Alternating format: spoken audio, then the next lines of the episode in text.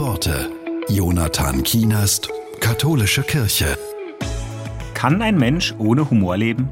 Darauf hat der Schauspieler Matthias Matschke eine persönliche Antwort. Er sagt, das wäre kein Leben. Humor ist mein Grundgerüst. Der Blick auf das Ganze wäre sonst nicht auszuhalten. Letztlich halte ich mich selber für eine Witzfigur. Wenn ich mich anschaue, wie ich mich bewege, wie ich rede, immer wieder denke ich, was ist denn das für ein Typ? Humor hilft, vom hohen Ross herunterzukommen und mich nicht zu ernst zu nehmen.